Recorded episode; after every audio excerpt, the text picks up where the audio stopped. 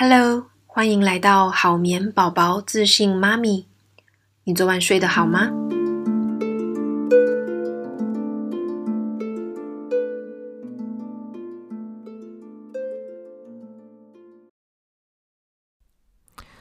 各位听友，大家好，我是好眠师张佩。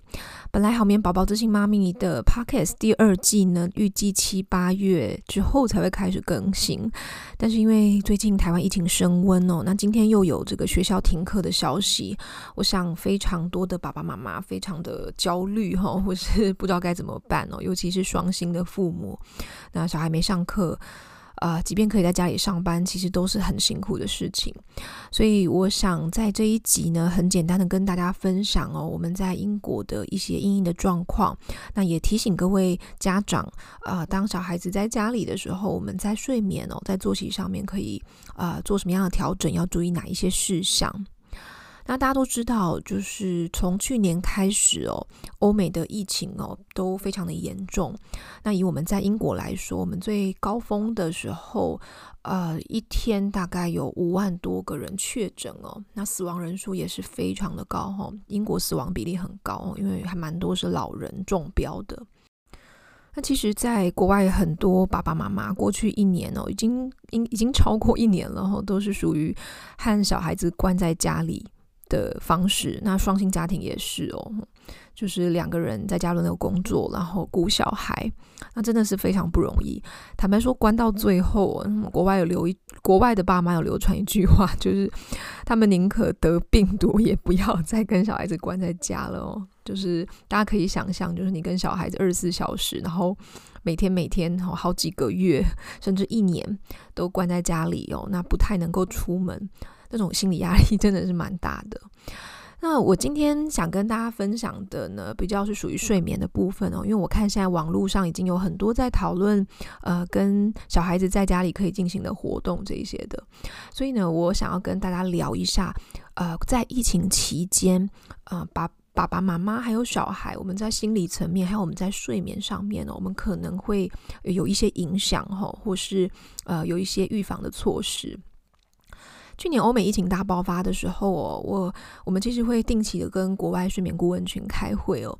那我会听到他们讨论很多跟疫情相关的主题，比方说像在咨询了的过程当中哦，家庭染病啊，那或者是哦长辈啊或者亲戚朋友因为 COVID-19 的关系去世，那对孩子哦造成的睡眠影响，这种是比较属于心理影响生理的哦。我注意到有一个英文单字哦，叫做 COVID-19 sleep regression 哦，常常被提起。那 COVID-19 sleep regression 它的中文意思呢，是指新冠疫情期间所引发的睡眠问题。这里指的呢，不是染病所造成的影响，而是疫情期间因为长期待在家所引发的睡眠倒退。sleep regression 呢，就是我们所谓的睡眠倒退。这个问题其实大人小孩都有。大人的睡眠问题啊，通常跟呃，因为疫情期间有一些经济的压力啊，有些人被裁员、减薪啊，或是你自己做生意的，可能就没有收入来源了。那另外还有染病的压力啊，周周遭的亲友过世等等哦，跟这些有关。所以其实连带引发全球有一波对线上心理咨商还有心理健康运动的重视。至于孩童哦，在疫情期间所造成的睡眠倒退。比较常见的状况是拒绝入睡啊，夜醒更频繁，或是因噩梦惊醒哦。那其实跟我们平常小孩子遇到的这个睡眠倒退也是蛮像的，所以有时候很难分辨到底是不是 COVID-19 引起的。所以这里哦，我这边讲的睡不好哦，你要跟之前比起来睡得比较差。如果你的小孩本身就有这些问题，那我们就不会假设说他是因为这个疫情哈，或是关在家里的原因。所以呢，我呃整理了一些资料，我帮大家列出比较常见的成因，还有应对做法。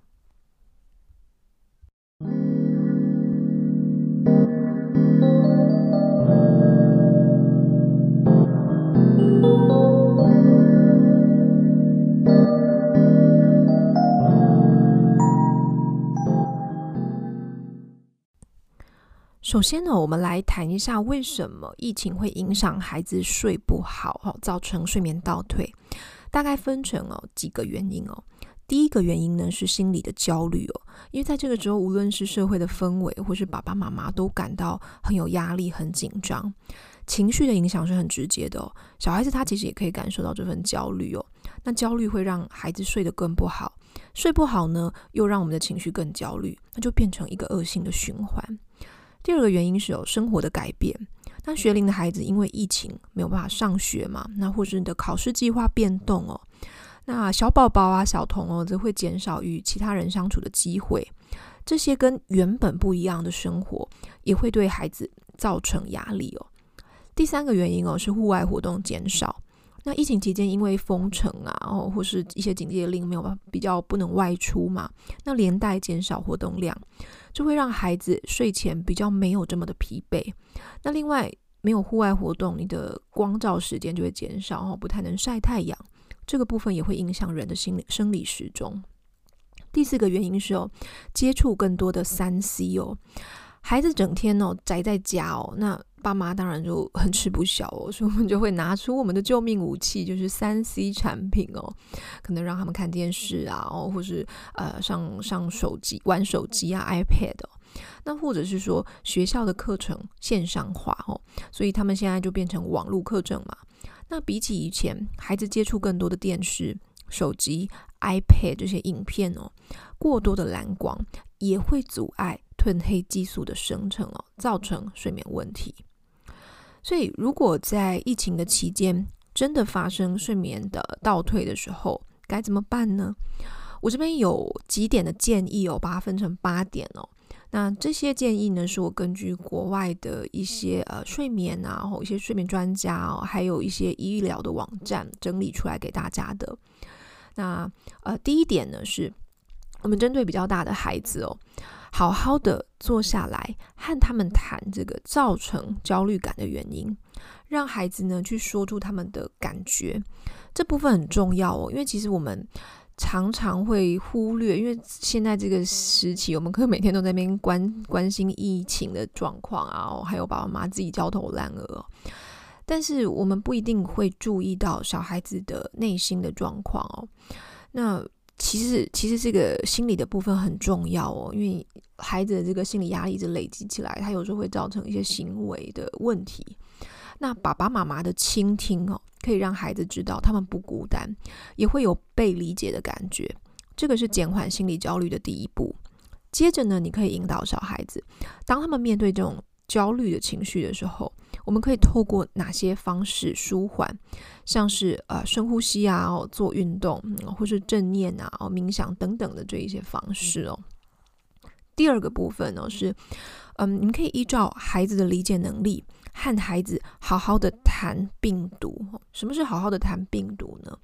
就是呃，我们知道现在疫情期间嘛，但是为什么要在在家里？就是大家不能出门呢？哦，那对小孩子来讲，小小孩来讲，他可能不是很能够理解哦。所以我们可以依照小孩子他的语言的理解能力来谈。最简单、最基本的就是从病毒会让人生病哦。那生病会有哪些影响？开始，好，让他们知道待在家里是安全的。那像去年，我去年十一月的时候，我们带小孩子回台湾哦，那那时候坐飞机嘛，那飞机是一个密闭的空间。那当时疫情也是蛮呃，让我们蛮紧张的哦。那其实我们在事前呢，我就跟我的小孩，我的小孩当时快三岁哦。那我就跟他跟他用一些图片啊，好科学杂志的方式来跟他说明，病毒呢是透过我们的呼吸道透呃透过我们的飞沫来传染，所以我们在飞机上要戴好口罩，这样子病毒才不会跑到我们的身体里面，然后让我们生病。那我觉得我好，当我好好的跟小孩讲这点的时候，他真的就比较戴得住口罩哦。我们去年从英国。飞回台湾哦，那因为我我们还要转呃转车啊，然后呃也要坐防疫计程车，我们其实 door to door 大概二四个小时左右哦。这二十四小时大家可以想象吗？我的小孩完全没有把口罩拿下来哦，非常的非常的令我感动哦。哦，所以我觉得这个也是呃事前沟通一个很大的效果。那等到小孩再大一点哦，你可以让他们知道说，好，提升免疫力可以减少病毒感染的机会。而提升免疫力的方法是什么呢？就是营养要均衡，要睡好睡饱。所以在这里你就可以引导到好好吃、好好睡觉的观念。再更进阶一点呢，我们可以和小孩解释哦，待在家里是为了减少病毒的传播。保护免疫力较弱的阿公阿嬷、爷爷奶奶哦，还有有慢性病的家人。所以，如果大家都待在家里，就可以让病毒无处可去啊，不会有这么多人生病。这里谈病毒的时候，我们尽量减少恐吓或引起恐惧的言语。而是用比较正向的词汇，好像是我们要保护自己啊，哦，保护他人，哦，来切入，而不是说哦，现在外面很可怕，别人身上有病毒，这样子其实会让小孩子比较恐惧哦。当然，这是我们很直觉的讲法啦。那其实坦白说，我之前也曾经有犯过这样子的错误哦，就是我会担心小孩子可能呃。就是出出去的时候，我们会去，还会去草皮有公园的地方啊。如果看到其他小朋友，他可能会想冲去跟他们玩，但我就跟他们说啊，不行。但我下意识的可能会跟他说哦，不行哦，可能外面别人会有病毒这样。那我觉得就给他植入这个别人身上有病毒的概念哦。那我觉得后来他就有一些比较不好的影响哦，所以这个地方我也是有做一些检讨哦。我们尽量在用比较正向的词汇哦，就是我们保护自己、保护他人来切入。第三点呢是哦，爸爸妈妈在孩子的面前要尽量收敛自己的焦虑感哦，我们尽可能保持冷静，因为孩子会模仿我们的情绪哦，也容易被父母影响。那当你很焦虑的时候，小孩子他也会很不安哦，这也会影响小孩子睡眠哦。另外呢，我想要特别的提醒哦，我们要避免无限的放送新闻的频道。大家，大家应该不会否认吧？其实看太多台湾的新闻，或是这种政论、什么评论的节目哦，无论对大人或是小孩来说，其实都还蛮让人家恐慌的哦。所以你不要电视哦摆在家里就一直播、一直播、一直播。虽然现在疫情，我们要去掌握疫情的状况，可是不需要就是无时无刻都让新闻在我们面前。我们其实还是要过生活的。我觉得一天。早上起床，然后大概关心一下，说 OK 好，现在呃政策上面有什么变化哦？那我们呃大概病病例的状况怎么样？就大概有个概念就好了，就可以把电视关掉，也不要一直看手机哈，真的会让人家很恐慌的哦。我们也很难好好的过生活。好，那另外呢，诶，我已经忘记我现在列到第几点了哈，那我继续讲下去哦。即便在家哦，我们都要建立一个规律。起床哦，还有入睡的时间，我们尽量要保持三餐的规律性哦，比较能稳固生理时钟。我们也要尽可能让孩子睡足够的时数哦。我这边提供美国国家睡眠基金会哦的建议睡眠时数哦，零到三个月的小孩大概是睡十四到十七个小时，四到十二个月的宝宝呢，大概十二到十六个小时，一到两岁的宝宝是十一到十四个小时。三到五岁的孩子呢是十到十三个小时，六到十二岁呢是九到十二个小时哦。我们不会因为在家里就睡眠就是变睡得很短哦，你还是要建立那种生活的节奏哦。一天起床的时间差不多，入睡的时间也差不多哦。那三餐还是要正常吃哦，不然你到后来会整个乱掉，那小孩子反而会越睡越差哦。那你。呃，也很难去掌握我们整个生活的作息。在这段期间，孩子可能会比较难午睡哦。但是三岁半以下的小孩，我还是会建议你们持续提供午睡的机会。如果孩子不午睡，那我们就给予相对比较安静温和的活动，或是就让他待在床上，他不睡也没有关系，我们让他休息就好。这个都是有一点效果的。另外呢，呃，我们要好好的做睡眠仪式哦。如果你们家还没有睡眠仪式，我们现在就是要慢慢的把它带进来哦。规律的睡眠仪式可以帮助孩子身心的放松，也比较能预期接下来是睡觉时间。我会建议睡眠仪式就待在窝房哦，跟其他的活动地点分开，灯光保持昏黄，仪式的内容可以是一些像是阅读啊、哦按摩啊、聊天、听音乐这些比较温和的活动哦，这个都可以让小孩子呢比较有呃预期感，然后身心也会比较准备好，接下来要睡觉。白天的时候呢，我们可以呃找机会带小孩子去一些人少的地方晒一点太阳哦。那这边你当然是要以当时的疫情政策为主了哦。那看可不可以去大楼的楼顶啊，或或是社区的花园哦。那当然这样不要群聚哦。最好的时间点是在早上午睡后起床的一两个小时哈，就晒一点太阳哈。这个对我们的褪黑激素啦，还有对我们整个生理的时钟都有帮助。如果真的没有办法出门，好，我们就在呃阳台哦，或是窗边哦，把窗帘拉开来，让阳光照进来，晒一点太阳，这样都很好。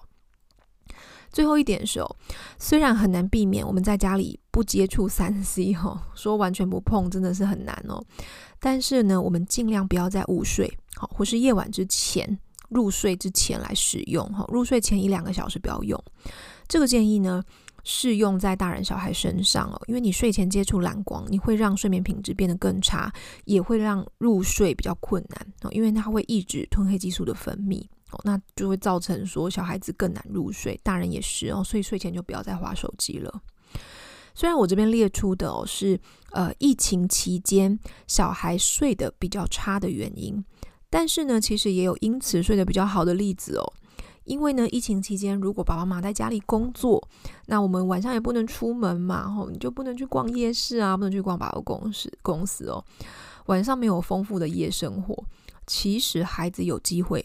更早睡哦，所以这个这个反倒是一个我们逆向思考的方式。我们有机会让孩子睡得更早哦。那另外呢，因为学校停课，所以孩子不用早起。那其实，在青少年时期哦，呃，青少年他们的生理时钟其实会往后延，就是会比较偏向晚睡晚起的，所以他不用早上一早六七点爬起来上学。其实这些都有助于拉长小孩的。睡眠时数，所以反过来说，当大家都宅在家的时候哦，我们呢也可以呃换个角度思考，我们逆向来操作，掌握我今天提到的几个原则，来帮助我们一家人睡得更好。